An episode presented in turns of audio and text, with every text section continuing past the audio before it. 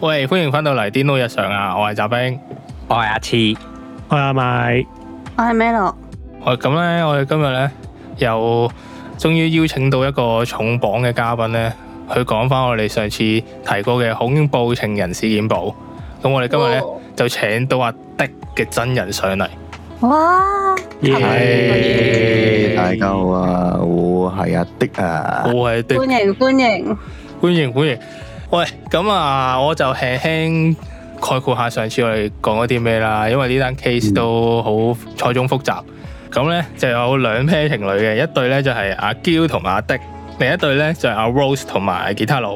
咁阿嬌同阿的咧就係一個比較控制欲強啲啊，依賴咁依賴又好依賴阿的啊，做好多嘢都要黐身啊。另一對咧就係阿 Rose 同埋吉他佬，咁佢就成日突然間爆炸情緒爆炸，又又屌鳩個吉他佬啊，仆街啊！咁大家想知詳情咧，就記得去翻聽翻第十二集我哋嘅恐怖情人事件簿啦。好啦，咁咧我哋今日咧就 focus 翻喺阿的同阿 Q 呢個 case 啦。嗯一一講呢、個 一講呢單嘢，我就好認真，我哋一定要好認真咁探討呢個 case。經典啊，經咁啊，其實我有一個好好好諗唔明嘅問題咧，就係、其實你當初點解點解會同阿阿嬌一齊嘅？有咩吸引到係你？咯，有咩吸引到 你啊？誒，其實嗰陣我自己都唔知，你咁眼啊你，係唔知鬼咁眼，突然間好似覺得好似誒啱 feel 喎，咁咪嚟咯， 嚇、即係係啊，就係咁咯。係咪係咪因為大家都係男女校，就至少接觸異性，定還是你覺得關唔關事嘅？誒嗱，我唔知佢係點樣啦，啊，誒或者我講一講我係即係之前係點樣啦。啊，我係即係我我喺一間男女校嘅中學嗰度嗰度成長咁樣，咁所以其實誒、呃、會見到有好多誒、呃即係中學就好多時情竇初開啊，情情塔塔啲嘢啊，呢啲咁樣嘅事件發生㗎啦。咁啊，我嗰陣我即係我都有暗戀人嘅，咁實有㗎啦。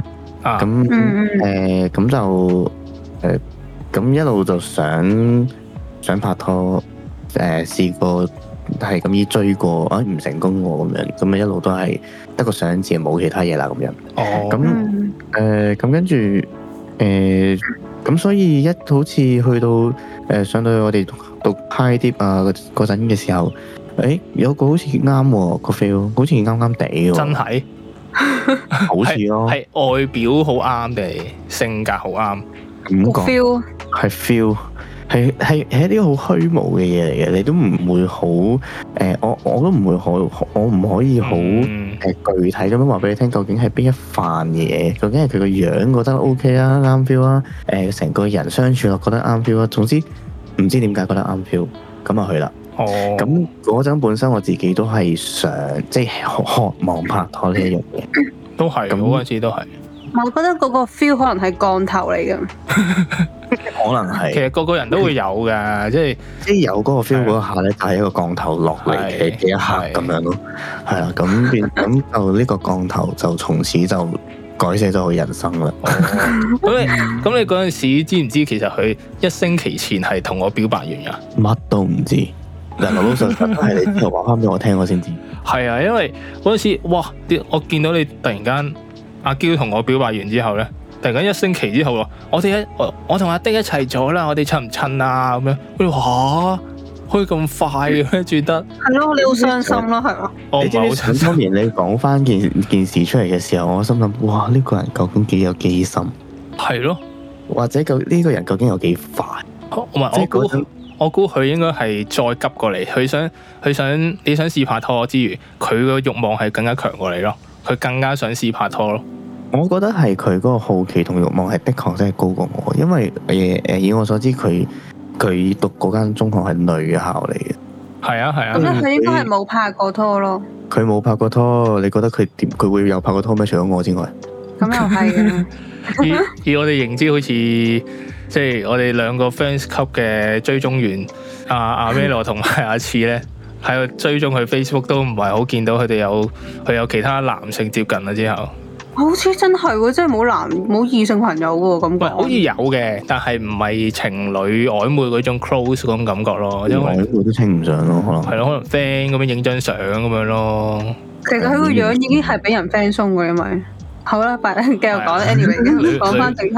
女仆 feel 咁樣嘛，可能佢 Skype 有好多一大堆隊誒、呃、網友，喂，咪住先，我想講所謂嘅女仆 feel，其實佢嗰種所謂嘅女仆唔係日本嘅唔喎，係啊，Julie，唔係啊你講緊 Julie B 嗰只嗰啲啊咯，咪話，Julie，我哋上就係用呢個形容詞嘅，即係哦，即係 Julie B 嗰啲，你知邊邊種女仆啦，大家哦，OK，啊係，啊啦，我完全唔即係嗱誒，講翻嗰個即係講翻正題啊，就係誒完全唔知咯，即係嗰陣澤兵同我講翻嘅時候，跟住我自己都打咗個突嚇，what the？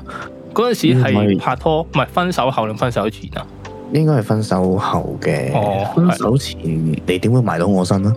係咯。咁又係，你你係咪話有啲有啲位你想你想同大家分享多啲細節？因為我哋我哋喺外人角度咧，始終有啲你拍咗拍咗拖之後嘅細節位，我哋都唔係好清楚。哦高度機密嚟係嘅，啊，有啲得你知嘅啫嘛。係啊，邊度講起好咧？你想你你想喺邊度知？誒其實我我諗今晚我諗可能講兩個鐘都得嘅，其實。 ，OK 啊，兩個鐘都 OK 啊，冇問題啊 冇問題，分開有分有開呢個兩集能耐嘅嘅，最好仲好添。我覺係嘛得誒，我哋好奇可能你由拍拖啱啱拍拖好 sweet 啦，咁 sweet 就個個都會噶啦。咁但係佢點樣轉去開始控制控制欲多啲啊？唔俾你唔俾你同其他人接觸，嗰嗰個 transition 係點樣？其實就嗰個 transition 嗰個時間點我已經唔記得啦。其實嗯你話會唔會好長之，即係會好，即係可能過幾個月先有呢啲感覺，又唔係啊。如果太快嘅話，咁我諗我都會狠心地去甩咗佢嘅。所以一開頭其實誒、呃就算我嗰陣話拍咗三日定兩日拖之後，已經開始有啲後悔嘅時候，都佢都未係有呢有呢個妖魔化嘅跡象。啊，出現，係啦。咁但係點解我頭即係拍咗頭嗰兩三日就已經發覺好似即係有啲後悔嘅感覺咧咁樣？咁其實就係、即係可能沉澱咗兩日啦，嗯，唔知點解可以沉澱到啦嚇，當然咁哦啊，個可以 feel- 個咁 feel 唔快見咩？咗，係咯，可能係啦，可能個降頭又又俾人收翻咁樣咁啦，快啊嘛可以，係啊我一晚 咁樣。咁樣咁跟住即係誒、呃即係開始相處嘅時候就會發覺，咦，好似唔係好啱。即係一啲嘅唔係講話價值觀，已經都未講價值觀呢一樣嘢，可能係講到喜好啊，嗯誒、一啲大家嘅背景啊嗰啲嘢咧，或者對呢件事一啲嘅睇法啦、都都未深入到佢嘅價值觀啊嚇，都算唔已經算覺得係啲行為習慣啊嗰啲啊？誒可能係啦。哦，因為其實誒、呃因為其實佢有一啲嘅行為習慣係一睇落去，哇，亂喺有冇例子啊？例子啊，例子我又諗唔到，例子不我過哦諗你唔其實睇佢着衫，其實啲衣着都係屬於好好後現代藝術嘅，都係偏向老土。其實佢着啲衫，都都都係咯，我都唔係好嗱，我自己冇冇乜 fashion sense 嘅，但係起碼對於我嚟講，哇，誒、嗯，如果如果你係哦冇，應該係褲咯，fashion sense。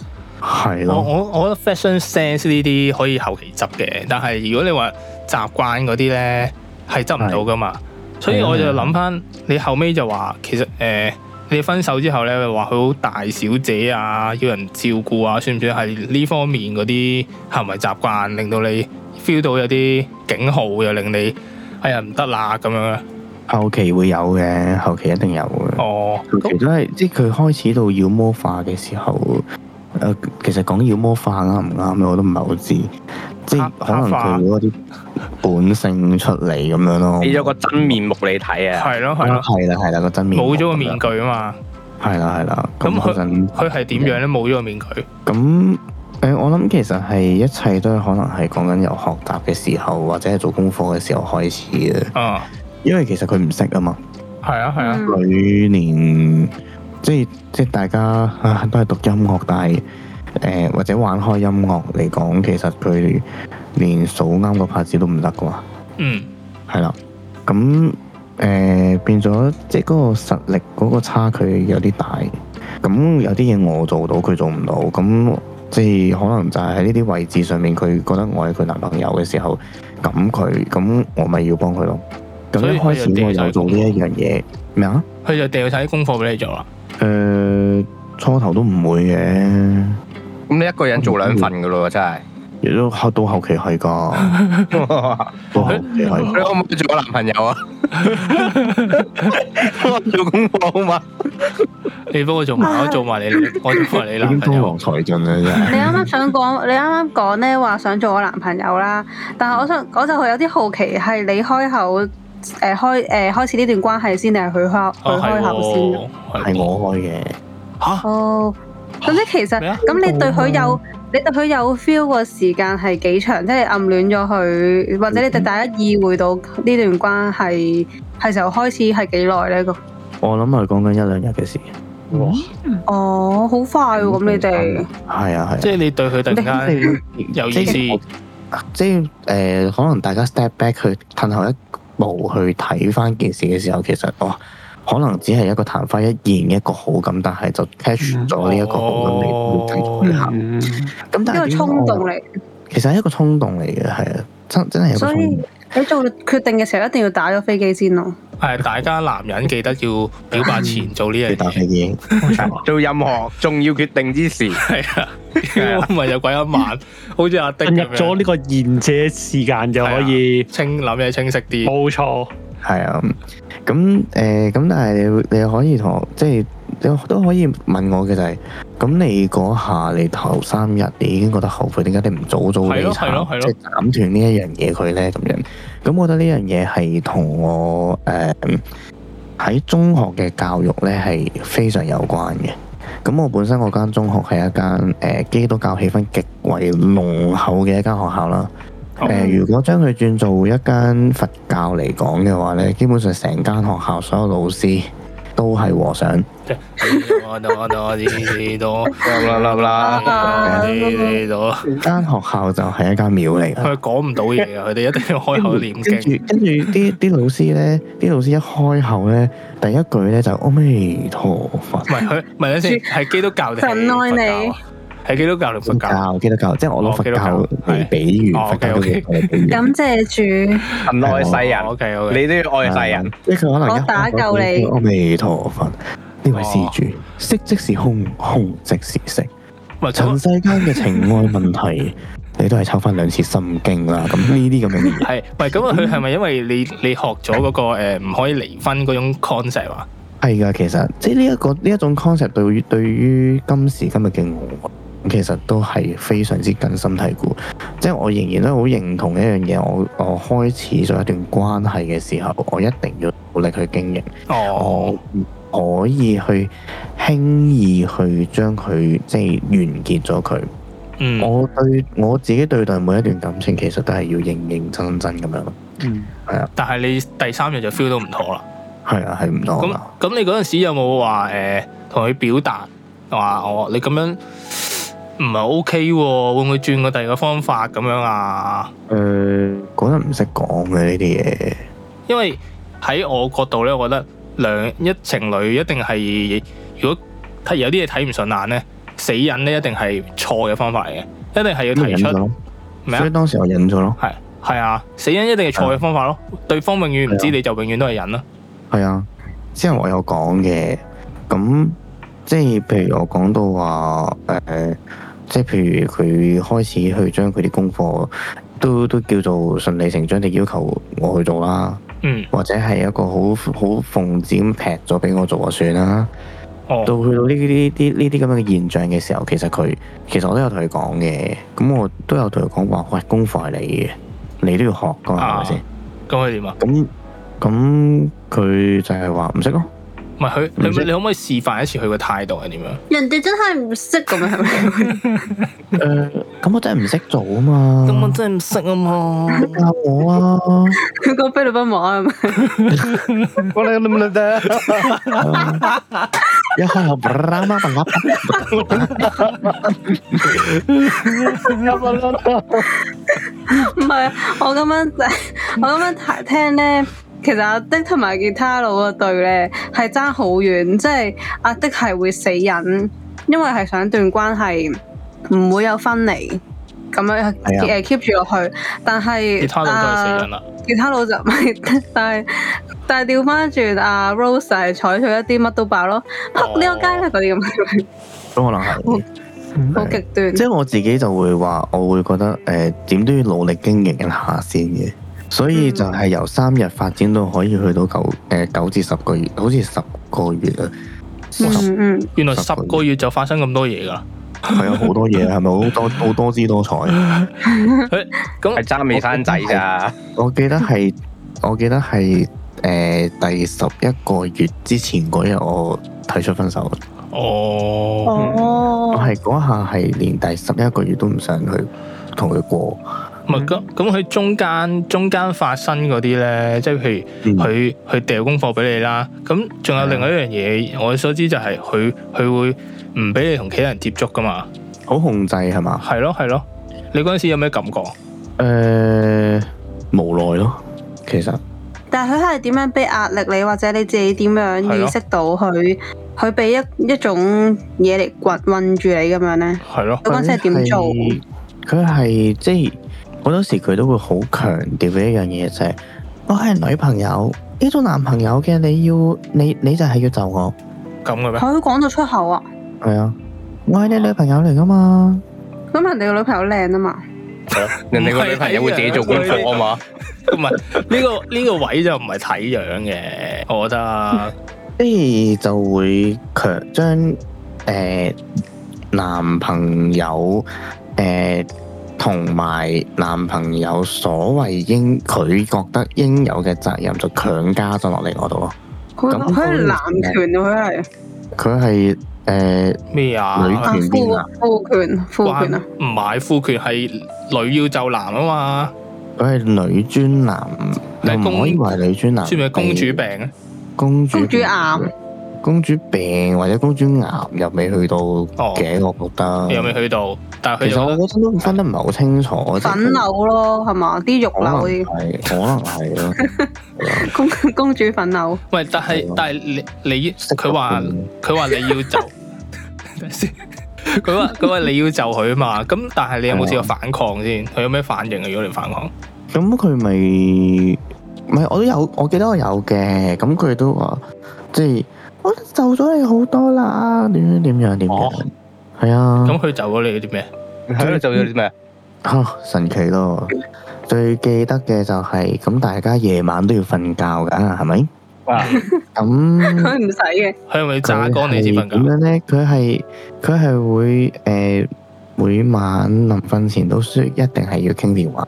哦，咁啊哦，嗯，咁但係有時即係即係即係可能在座咁多位都會知道，即係你誒、呃你幾位都會體即係都都已經體驗過，就係、當時其實我哋一有任何嘅功課喺度嘅時候，其實就會好忙㗎啦嘛，嗯或者夜瞓咁樣㗎啦嘛。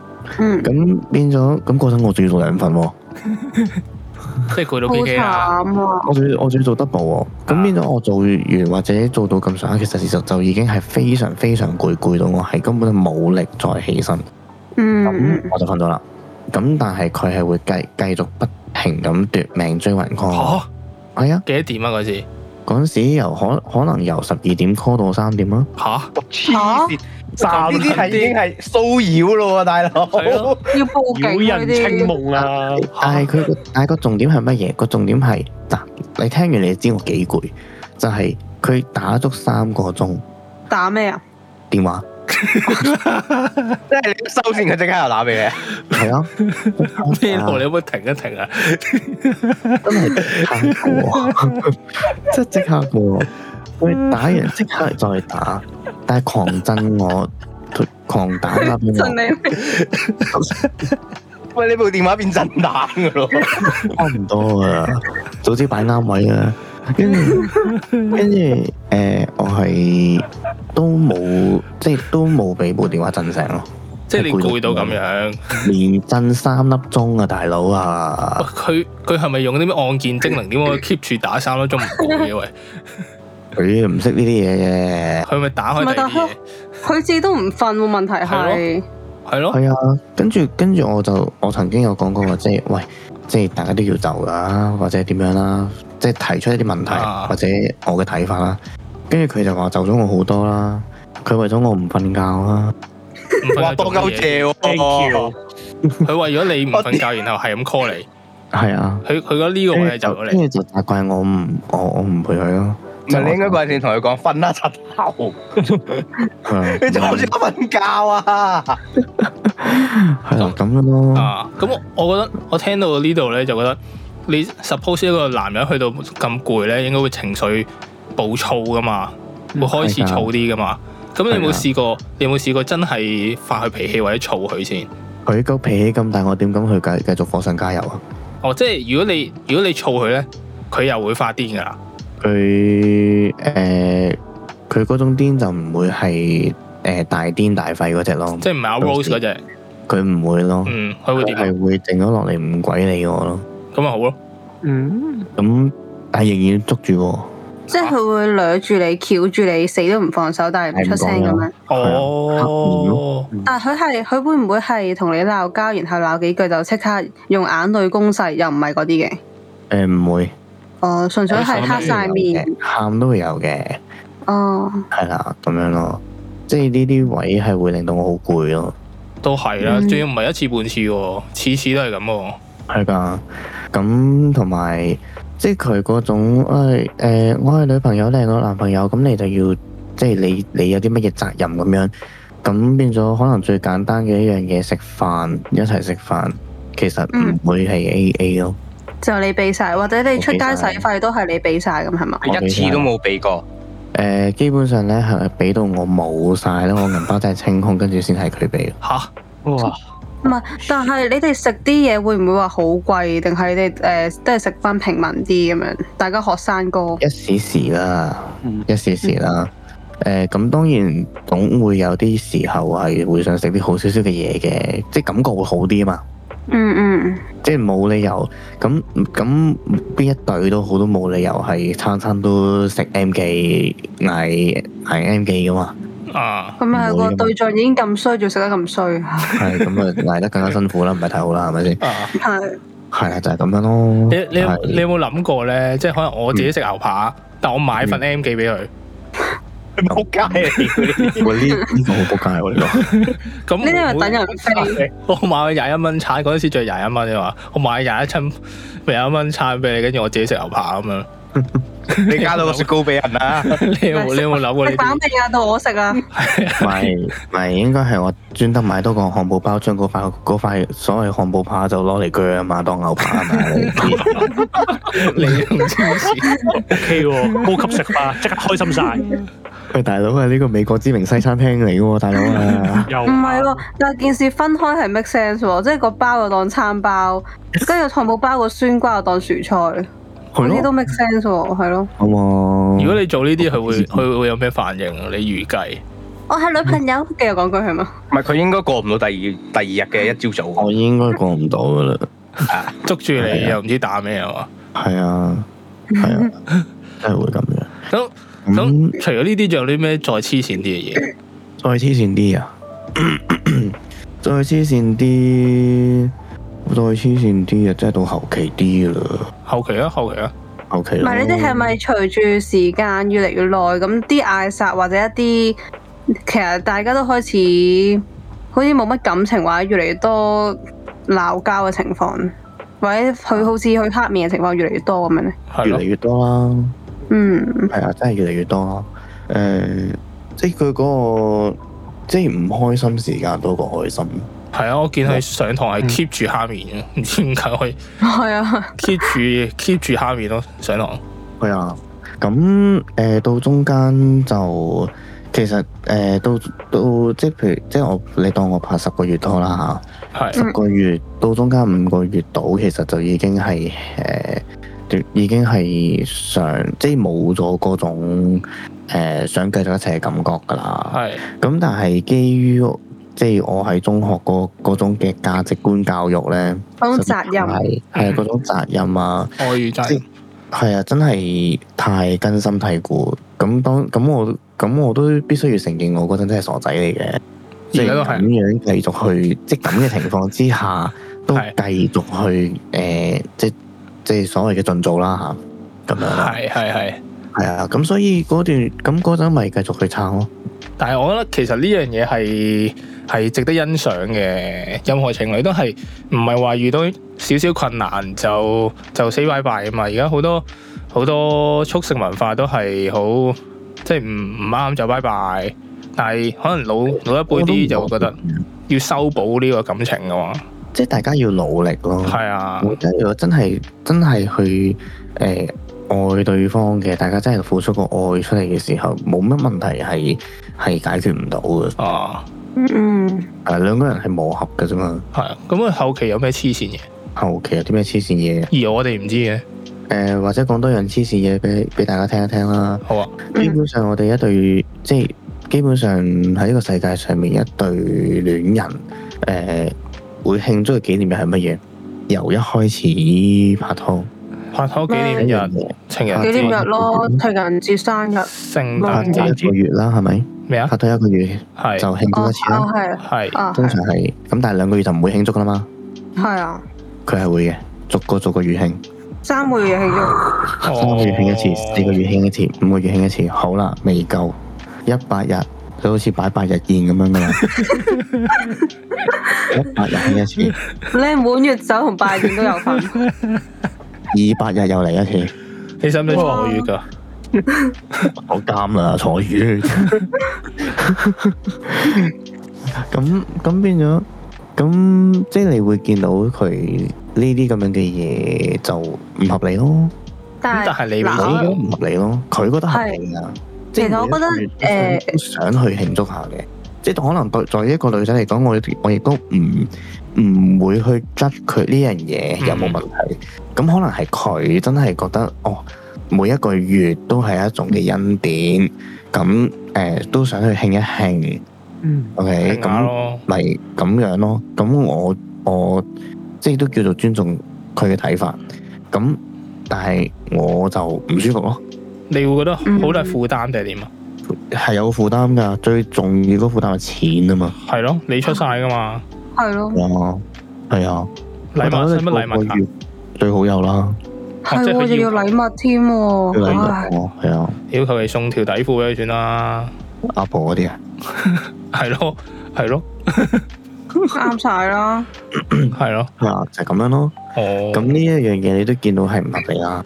咁所以點解我話連第十一個月都唔想慶就係咁嘅，哦，即係你專登揀喺佢慶嗰一日之前，又唔係話嗰一日之，又唔係話專登嘅。係誒、呃我諗又係嗰個感覺太強烈，唔想再同佢過，哦，尤其是係呢啲咁樣嘅，即係大時大節一個關口咁樣，係啊。嗯呢一個呢一呢一個咁樣嘅慶祝唔想再過，所以嗰陣我就嗯誒就誒提出咗分手。你你嗰我呢個陣陣間再講啦。啊，你嗰個心情其實去到後期咧，係咪好似誒、嗯呃我想辭份工，但係我辭辭極都辭唔到，跟住個老嗯細仲要日日屌鳩你，可以咁講啦，即係個但感係負面但情係其緒實都係係關於其其實都係誒嗰種，即係自己都會有嗰種愛與責任啊，或者係即係都係價值觀令到我繼續堅持落去。嗯，你有冇試同過埋真你翻係？工，啊你你翻工講有糧出噶嘛，係啊係啊，都係都係，已經唔同埋同嗰陣啦，我開始就係誒諗嘅係誒，哇！大家都係同一班，同一間學校，誒、就算分咗手都會日日見，嗯，嗯係係啊啦呢個都咁係一變個咗因素成，件事就會好似就會非常之奇怪啦。係呢個都係一個因素，係啊，係啊，係啊，咁就係咁樣咯。咁跟住誒，即係中間就發生呢啲咁樣嘅事咯。哦，咁你有冇試過真係好認真、好嚴肅咁樣咧，捉住佢坐低，話我覺得你呢樣嘢唔好，即係唔係爆發啦，即係你好嚴肅咁同佢討論呢個問題，話我真係頂唔順你呢樣嘢，同我頂唔順另一樣嘢，咁樣數俾佢聽，佢接唔接受到呢個討論方法㗎？誒、佢會一開始係會聽聽我講嘅。嗯即係講緊成個傾偈嘅過程啦嚇，啊，嗯但係佢一定會揾啲嘢嚟反駁咯，哦，即係有去你力就我證咁自樣。己好過我咯，或者力證自己有努力過咯，哦，係啊，咁樣咯。咁即係又好似分手咁樣咯。你分手嗰日，佢佢話佢話個個都係其他人係慫恿你噶嘛，佢自己好好噶嘛。我哋教壞你，係啊佢話你唔想噶嘛。係老實啦，即係诶、誒即係聽咗我呢個處境，我諗各位聽眾都會知，都都會好清楚嘅係，基本上究竟係邊個嘅意思，即係分手呢樣嘢係邊個嘅意思，大家都好清楚，佢嗯即係唔使再多講噶啦。所以就係佢唔肯聽你講，但係你又想嘗試就佢，但係越嚟越頂唔順啦，係啊，最後就唯有分手啦，咁樣咯。係啊係啊，咁但係你咁哋樣之後，你哋之後，你話其實你呢度五個月至半年對佢已經係冇咗中意嘅感覺噶啦嘛。嗯嗯嗯嗯，咁呢啲時候，你你啲你嘅部分就係對佢冇 feel 啦，日日都嗯好似坐喺隔離就隔離啦，因為係男女朋友關係啦嘛，表面上。但係你 feel 唔 feel 到佢嗰陣時對你係咪仲係中意，定係你大家其實關係好膠着咗喺度咁樣？其實我覺得佢係诶係會中意我嘅，或者係有嗯中意我嘅。即係 keep 即係仲住 keep 住嘅呢樣嘢。仲 keep 住嘅，嗯但係我又會覺得嗰種嘅中意呢，係夾雜咗一啲功課上面嘅 需要，啲利益咁樣，係啦， ，O K，因為我可以幫佢做到 嘢嘛，我工因人為咁樣係啊，因為即係诶、呃一份诶、呃一一份诶、呃作曲嘅功課，原來我可以幫佢搞掂埋佢喎。都係嗯，喂，不勞而獲呢樣嘢幾爽先，大家都想不入不勞而獲啊，一係咪句先就搞掂啦，一句就搞掂噶咯喎，有人幫你做噶咯喎，跟住攞個靚龜翻嚟喎。係咯，點解唔 hea 做？係我咯， hea 咗噶啦，其實即係雖然我呢句好似好撲街咁，但係但其實我我 hea 咗噶啦已經。你做做下都會 hea 啦，呢一個你有冇？所有嘅功課咧，我個 grade 一定靚過佢。嗯，好正常啊尤其，是我自己都會做咁呢啲 production 嘅工作嘅嗯功課，嗯，我個 grade 一定靚過佢。你有冇興趣做 part time boyfriend？係咯，你可唔可以做我男朋友啊？不過個時間做功課嘅時間，係咯，佢有冇見過你個 grade 靚過佢咧？佢有問你點解啊？咁佢又冇問喎，即係佢交到就 O 即係 K，有少少自知之明或者即係都有少少點講啊羞恥咯，我覺得。佢都冇 put effort 落去，佢有一個 grade 已經好好係啊啦。咯，其實佢有一個叫做即係假設啊，假設我攞 A 減，佢個 grade 係 B 加，喂，好都好靚啦，B 好好加啦係咪，係啊咯，哇，好靚咯係咪先？基本上如果要做一個要要做一份咁樣嘅做做一份誒、呃做音樂嘅功課，咁你要攞即係因為其實好唔好聽或者符唔即係。誒滿唔滿足某某啲嘅要求或者準則，其實係好睇個老師聽嘅時候一啲主觀感受噶嘛。係嗯啊好，主觀噶嘛呢啲嘢，藝術嘅嘢就係咁主觀噶啦。咁咁即係都好難講噶咯喎。咁所以其實佢已經佢都冇話，即係冇 say 咯，佢自己都冇 say，係啊，佢冇嘅，佢冇 say。哦呢唯唯一呢樣嘢 O K 嘅。咁都叫 O K。哇！佢唔嘈，哦佢唔 OK 嘈，我已經我已經劏雞還神啦。 OK 即係以差嚟講，佢係 O K 嘅。係啦係啦係啦，呢個呢個形容 O K。係啊係啊，咁去到後期有咩有咩有冇咩原因係 check 噶你啊？我決心啦，我我要喺邊一日之前同佢拜拜啦咁樣咧。其實咧呢一樣嘢咧，誒，我諗好少同大同你哋講添啊，我諗係。誒、啊呃其實一路以嚟咧，因為我自即係我自己有養狗啦，嗰陣係嗯嗯我嗰陣養兩隻狗係啦，咁啊走咗一隻咁樣，咁啊剩翻一隻，咁嗰只狗咧誒、即係同即係我同我屋企全屋都係，即係彷彿就好似喺愛護動物協會出嚟咁樣，非常愛只狗嘅。嗯嗯哦即係剩低當嗰隻晒係啊，我我係當晒誒嗰我只狗咧，其實唔係狗嚟嘅，係我兄弟嚟嘅，哦一個細佬咁，O 樣。 K，係啦一個細佬咁樣嘅，即係你會即咁你會見到就係我對於我屋企嘅寵物，我屋企嘅小動物嗯係乜嘢睇法啦？好似屋企人咁樣咯。係好似屋企人都會嘅佢係養我寵屋物企嘅人，人，佢唔係狗。嗯咁誒、誒咁而阿嬌佢其實唔中意動物嘅，嗯，唔嗯，中意小動物嘅，唔佢中做意唔到貓女神中意喎，我哋有一集講，佢唔中意佢係啊由頭到尾都唔會做到女神我嘅。由個樣已經唔合格啦，你細個玩呢樣嘢咩？唔使蘇到落去啦，嗯繼續繼係續繼繼翻續，繼續，哦，咁誒，咁咁變咗誒、其實呢一個都係好大嘅分歧嚟，其實嗯係啦。咁但係誒，費事攞出嚟講，因為我冇得去強制你去中意啊嘛。係呢個嗱，都你中算意過啦，，你中意啦，我食嚿筆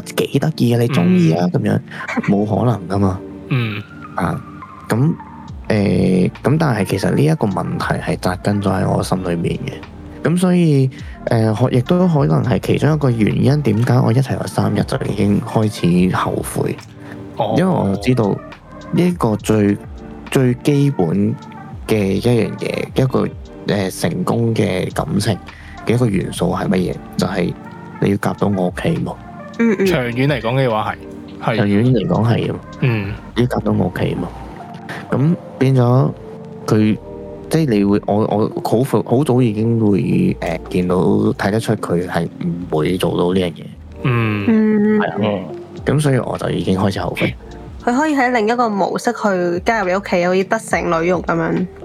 融入家中，係啦，或者佢直接做你隻寵物咪得咯， 唔識玩，養啊，我唔養啊，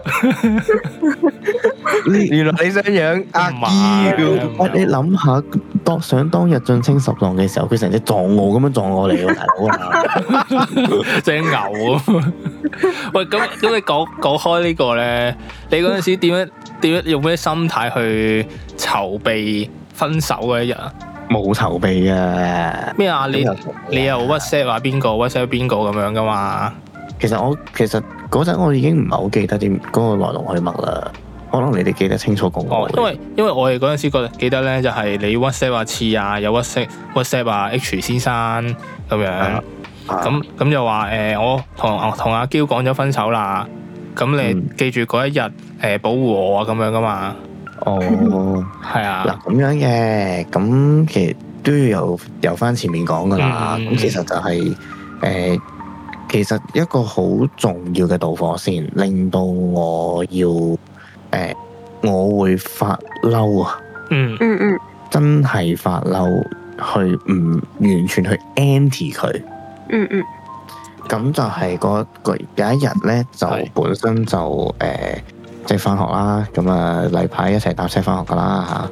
嗯咁嗰日咧，亦都係誒，亦、都應承，即係喺前一晚都應承咗佢陪佢，唔記得佢做啲乜嘢，總之係拍拖啦吓，都都有應承過去做呢樣照超聲波，哇啊哇！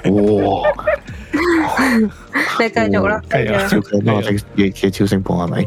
好啦，跟住跟住咁跟住誒。咁但係到到到某一日，我哋一齊翻學嘅時候，即係嗰日我應承咗佢乜乜啦。咁跟住搭緊車嘅時候咧，咁我就收到誒、呃我屋企人嘅 WhatsApp，咁就同我講誒只狗只腳咧就有啲問題。係咁啊行下行緊嘅時候咧都跛下跛下噶啦。係嗯係啦，咁就其實就好需要咧，就好需要我幫手咧，就係誒同埋只狗一齊去睇醫生，嗯，係係啦。咁變咗咁咁我咁我好似頭先我所講就係我當我只狗係我嘅兄弟嘛，我屋企人啊嘛。嗯咁我屋企人有事，咁啊梗係撲翻去啦，係咪？係啊嗯嗯咁我咁喺呢個時候咧，我就誒、呃就同阿嬌講我話唔得啦，我要翻去。我即係拍緊拖因為我咁我就唔得啦咁啊，係啦，咁佢嘅反應係乜嘢咧？就係、你應承咗我陪我嘅喎，嗯，跟住咁呢個係突發情況嚟噶嘛？係咯係啊，咁跟住我話，咁跟住我話，即係大概啦，我話，咁但係而家我只狗出出事喎，嗯，咁跟住佢歇咗一陣，佢講咗一句勁 hurt 我嘅一句説話，或者係勁勁傷害我全家嘅一句説話，嗯，佢話佢只不過係一隻狗嚟嘅啫， ，what the fuck？哇！呢啲呢啲簡直係同有養寵物嘅人講咧，係呢咯嗯啲係即係勁簡撲直街。係難聽過粗口係咯咯，係咪先？係屋企人嚟嘅喎，我呢養寵物嘅啊屋企話人，但係佢嗯咁我都可以同翻佢講，你只不過係女朋友咯。嗯係咯，哦系咯，你只不過係一係一件衫嚟嘅啫。係啊，其換實咗就得啦。系咯，咁跟住就直頭係唔記得去到咩站，係咪？嗯啊，唔係都去到翻學校嗰個站噶啦。其實嗯落車嗯嗯，就話咁咁，即係成程即係即係誒、呃我推咗佢之後啦，我我我放佢飛機之後啦，咁成程車咧都靜晒噶啦，又係咁跟住到落車嘅時候咧，就直頭喺月台咧，我就同佢講我話誒，不如我哋冷靜下先啦。嗯哦，因為去到嗰個位，我覺得誒、呃我要為我屋企人，即係我要保護我屋企人，系啊系啊系啊，啱啊，係啊，我屋企人嚟嘅嗰個係，即係你咁，你同你呢樣嘢你已經唔夾噶啦。咁但係到咁有啲咁重要嘅事嘅時候，你竟然係咁樣講，系咯。唔夾唔中意都唔緊要，但係俾翻啲尊重咯，大家。你平時係平時唔係平時唔係緊急嘅時候，你咁樣發即係扭下計都叫我就你啦，我就你啦咁樣。但係去到呢個 case 係緊急情況，即係佢個嗰只狗係需要幫助噶嘛，係啊，但係你都唔要睇醫識生睇㗎但啦係啊要睇醫生係要咯去醫隻腳，佢隻腳係咯跛咗啊，大佬係啊咯，係咁啊你，咁你同佢講冷靜之後又點樣？佢衝走咗咯，哦，佢衝咗翻學校。係，咁我記得咧嗰陣我打咗俾阿次。哦，系啦，咁因為咧，因為我有幫佢拎嘢噶嘛，哦，我就叫阿次，即係我唔知阿次記唔記得啦，其實唔記得啦我哋嘅太耐啦。我就同阿次講，诶落嚟地鐵站啊咁樣，咁佢嚟到地鐵站嘅時候，我就話，诶、發生咗件，即係即係又嗌交啦嗯，嗯吓，咁啊、即係拜託阿次就幫我攞翻啲嘢上去俾诶阿嬌咁樣，咁我就要翻去啦咁樣，咁我就真係翻咗去，诶翻翻咗屋企噶啦，即係去、去處即理我隻係狗衝翻屋企咁樣，係啊係啊係啊。咁跟住以我所以我記得嘅事咧，就係、之後即係之後啊阿次啊或者你哋都有同我講翻嘅，就係、其實誒、呃阿嬌係冇冇即係又係不停狂喊啦。咁嗰陣喺我哋嗰個學生休息室嗰度咧，咁其實就誒、呃都哦，係講緊就係話佢係我男朋友嚟噶，即係佢嗰個重點就係我係佢男朋友咯，哦，即係佢佢就應該要陪啊，我。好似係喎，好似係講話咩？佢佢揀只狗都唔揀我啊，好似係係咁啊係講。啦係啦係啦係啦係啦，大概係呢啲咁嘅佢説法。將。係記記翻少少，佢將呢樣嘢擺咗喺呢個 situation，就係你揀只狗唔揀個女朋友咁樣。啊係啦係啦，即係好似殘酷二選一咁樣。但係但係呢個 case 唔係咁嘅意思喎。咁你一唔直係都有揀個 item 咁係簡咯單。佢明白就係我哋當只狗係屋企人，而佢唔佢係驚狗嘛，佢唔會明咯，係咯，而亦都冇咗呢種尊重喺度。而呢樣嘢係你嘅底線同埋核心嘅價值觀嚟噶嘛。係佢真係越過咗個底線，係咯，正常正常，我覺得就算幾臨線嘅男人都好咧，都總會有條底線嘅。你幾冧嘅男人都好，幾係啊林嘅啦，咁有一樣嘢係係啊，啱幾嘅男嘅男人都有條底褲嘅。咁， 但係你你你 as 一個女朋友，你平時唔踩嗰條底線咧，都可以容忍你嘅。但係係當你踩嗰條底線，踩嗰條底褲咧，咁佢就一定會發火咯。就算係啊佢真係表面唔發你都好，其實我嗰我嗰日我冇我冇發大火嗰度，即係我自我覺得我自己 EQ 已經好高，誒、嗯我係咁咪冷靜咯，嗯，咁我咪繼續去做我嘅嘢咯，我同佢發火都冇用㗎，幫唔到嘢事喎。如果我喺你呢個 case 咧，我可能好似阿 Rose 咁屌鳩佢啦。可能會即場分手。係啊，你有冇腦㗎你？但係嗰陣我係冇分手嘅，我會我會咁樣屌鳩佢咯。嗰陣係分手前一個月嘅嘅事嚟嘅，仲要一個月哦一個月通知，正式分手前嘅一個月，係啊，咁跟住咁我，但係佢應該都收到個 signal 就係我係嬲嘅，或者我好唔滿意嘅佢有冇氹翻你？好唔尊重喎。呢、個經典啊，陣間都會講到噶啦，呢、個我諗大家都唔知，呢呢、個啊誒，我諗大家係冇冇冇冇聽過呢樣嘢添嘅，哦，係啊今日係好啊，即係好啊，爆料桃啊，花嚟嘅呢個係。大揭秘，正係啊，咁誒咁之後，咁我記得嗰嗰日係即係發生件呢件事嗰日咧，即係我我只狗只腳跛咗嗰日係星期五嚟嘅。嗯，係咁隔咗隔咗一輪啦，即係隔咗星期六、星期日啦。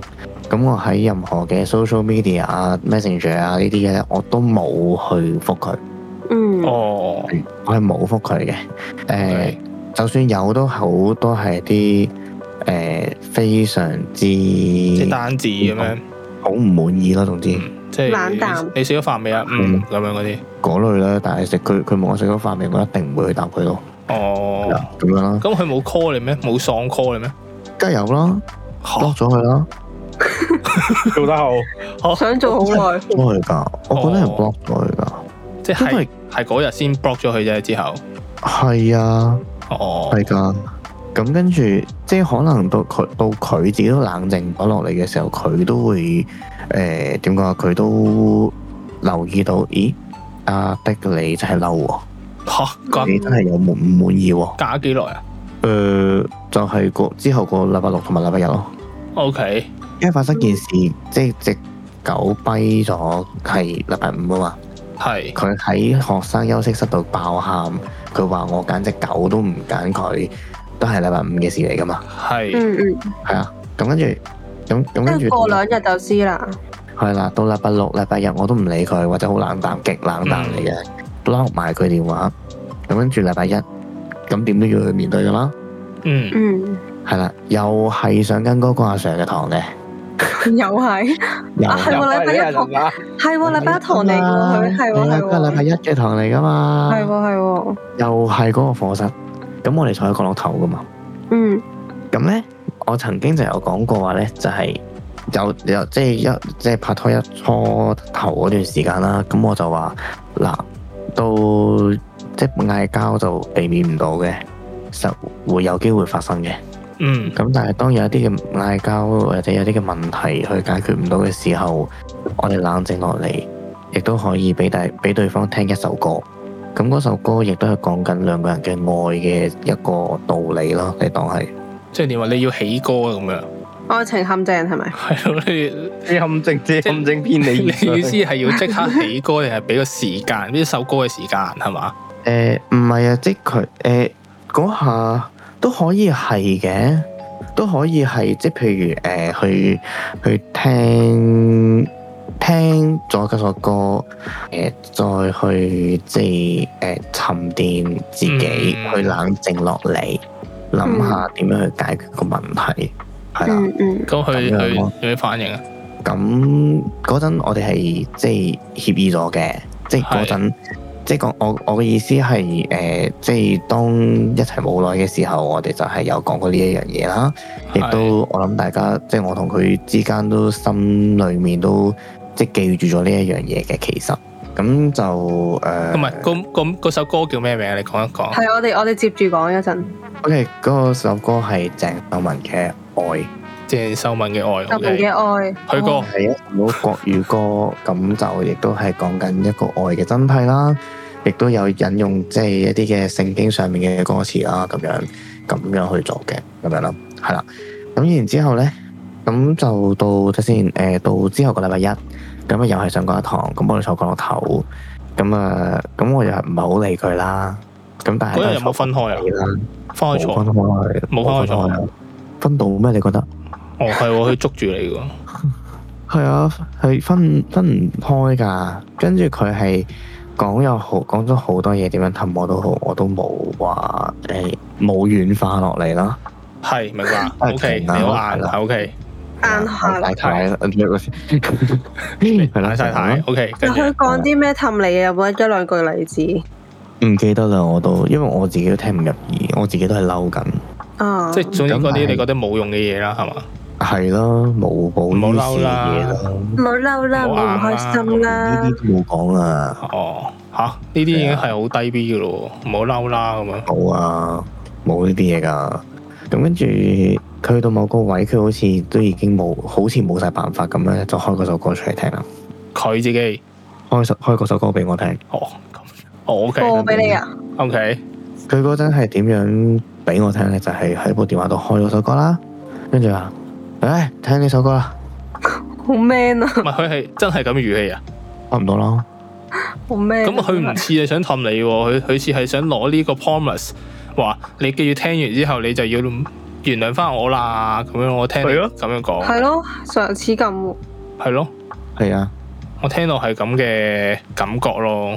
係啊。咁你有冇聽啊跟？住咧，咁有聽。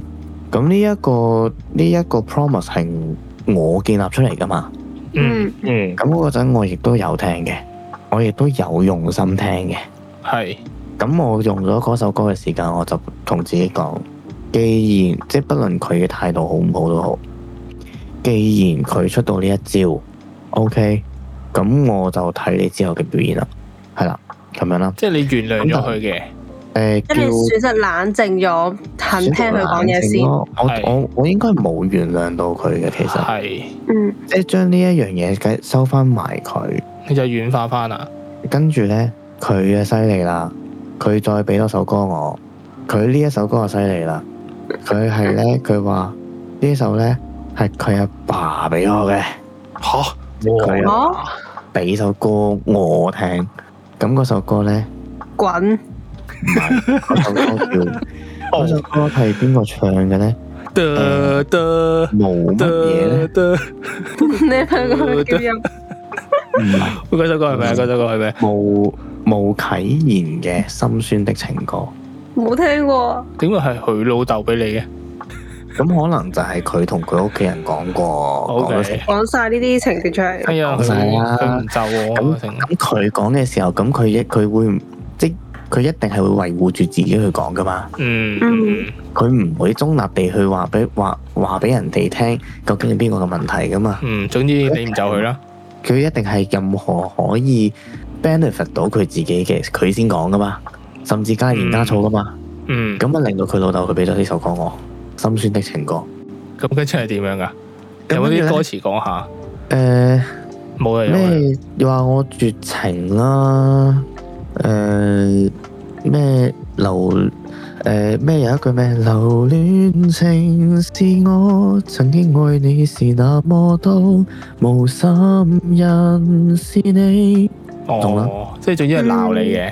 都即 kind 係話你又又係冇心人啊，又對個女仔絕情啊，當初咁愛佢，而家又變咗心嘅係嗰啲。 O 係 K，啦係啦就係、咁樣咯。咁跟住嗯，係啦，咁咁好啦，咁但係即係點咁我咪暫時唔理嗰首歌住咯。嗯，嗯，係啦，我唔理佢阿爸點樣諗住咯，冇辦法噶喎呢啲嘢係咪先？